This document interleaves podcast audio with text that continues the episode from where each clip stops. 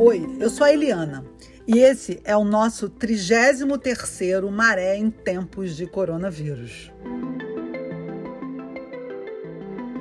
Desde que a pandemia começou em meados de fevereiro de 2020, a Maré contabilizou 332 mortes nas suas 16 favelas. E nós sentimos muito por cada perda e ente querido que se foi pela Covid-19.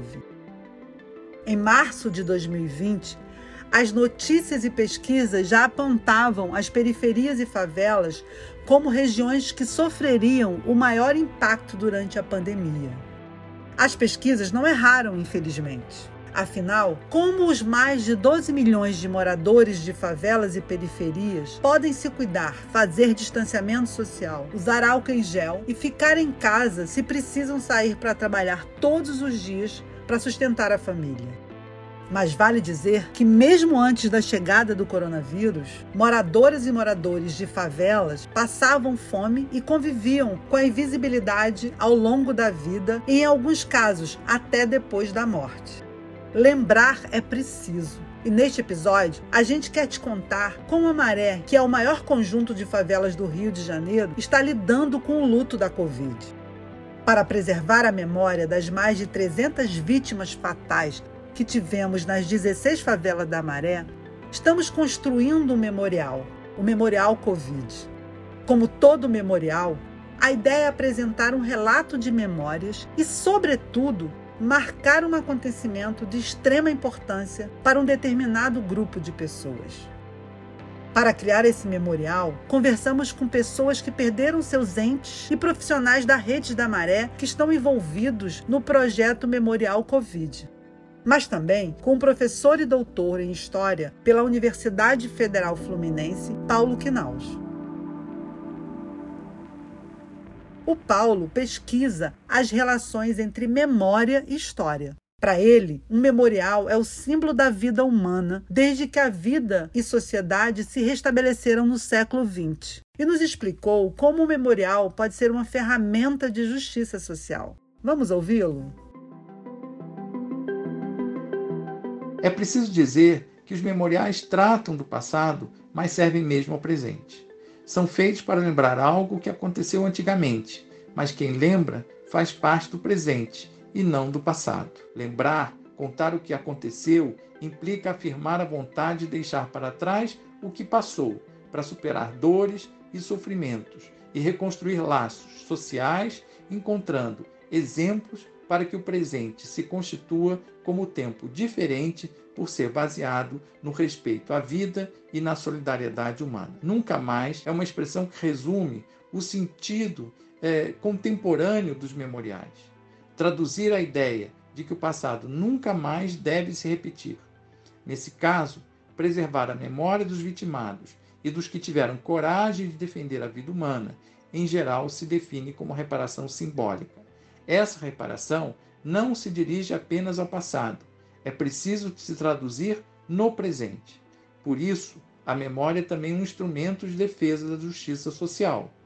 Não queremos fazer o que os antigos fizeram, queremos fazer diferente, assumindo o compromisso em fortalecer a paz, respeitar as diferenças e promover a justiça social no tempo em que vivemos. A memória fortalece as tarefas coletivas do nosso tempo. Muito lindo, Paulo. E para que a memória continue fortalecendo as tarefas coletivas do nosso tempo, decidimos construir esse memorial com a participação dos familiares das vítimas, por meio de uma produção artística coletiva. Como tudo que fazemos, a ideia é incluir os moradores no processo de algo que é muito importante para eles. Mas antes, a gente volta um pouco em 2006, quando a Rede da Maré convida a arquiteta e artista Laura Taves para ministrar oficinas de arte com um material muito conhecido, mas nada usual em atividades artísticas na região: os azulejos. Desde então, a oficina de azulejaria se espalhou pelas ruas das favelas da Maré, colorindo muros e casas. Vocês já devem ter visto por aí, não é? A casa da Dona Severina, na Nova Holanda, é um exemplo. A fachada, antes de tijolos, agora é um grande painel de azulejos que conta a história do Rio. As 1.300 peças foram pintadas por 42 crianças integrantes do projeto Correspondências Cariocas, desenvolvido pela Rede da Maré à época. A Laura contou um pouco para gente como esse trabalho é pensado e como o Memorial Covid, que está em produção, pode ser uma ferramenta artística de acolhimento e afeto, principalmente para quem está produzindo. E o que a gente faz na construção de um memorial, de um painel, é dar esse espaço, é, é, é dar atenção, é acolhimento, é afeto, é olhar para essa pessoa e dizer: você existe, você é importante para mim.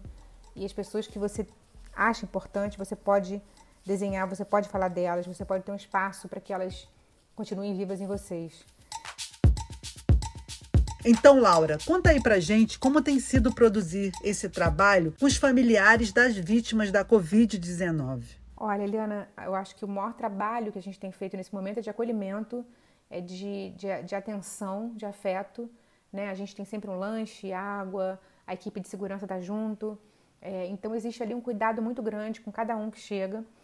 E, e tem sido uma experiência incrível. É, o resultado tem sido bastante emocionante porque às vezes é isso, às vezes chega duas pessoas, duas irmãs para falar do avô e, e, a gente começa a conversar e ela sente um cheiro de café e fala, puxa, meu avô adorava um café, o café dele era o melhor café do mundo e de repente ela começa a desenhar um café ou uma xícara de café e, e a outra lembra da frase que ele dizia, então de repente a gente entra, elas abrem a porta das suas vidas pra gente, né? A gente entra nas suas vidas e na, nas memórias da, da, das suas famílias, né? Então tem sido uma experiência incrível. Às vezes vem uma família inteira, é, vieram quatro irmãs, a, a, as filhas, né? Então era, a, faleceu a, matriarca da família e vieram suas quatro filhas, mais duas netas, bisnetos e, e, de repente era uma festa porque era todo mundo muito emocionado no começo e de repente eu perguntava, ah, mas o que ela gostava?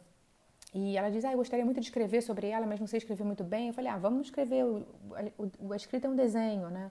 Então a gente ajuda, desenha. E aquilo vai se desenvolvendo e quando você olha para o lado, já tem uma outra pessoa fazendo um desenho incrível que, que lembra dessa, dessa mãe que gostava muito de plantar e adorava coentro. E de repente tem uma desenhando um coentro, um desenho maravilhoso. Então, é, eu vejo, eu identifico um resultado lindo. É um painel que é, a gente vai se emocionar muito porque ele tem, ele tem cheiro, ele tem gosto, né? Ele tem terra, ele tem memórias de outros lugares, né? Então, é isso. Tem sido uma experiência bastante rica. Eu acho que vai ficar muito bonito. Não é fácil perder um ente querido e a gente fica muito emocionada com os relatos que chegam para nós, como os que a Laura trouxe. A repórter Jéssica Pires também conversou com quem está com a mão na massa.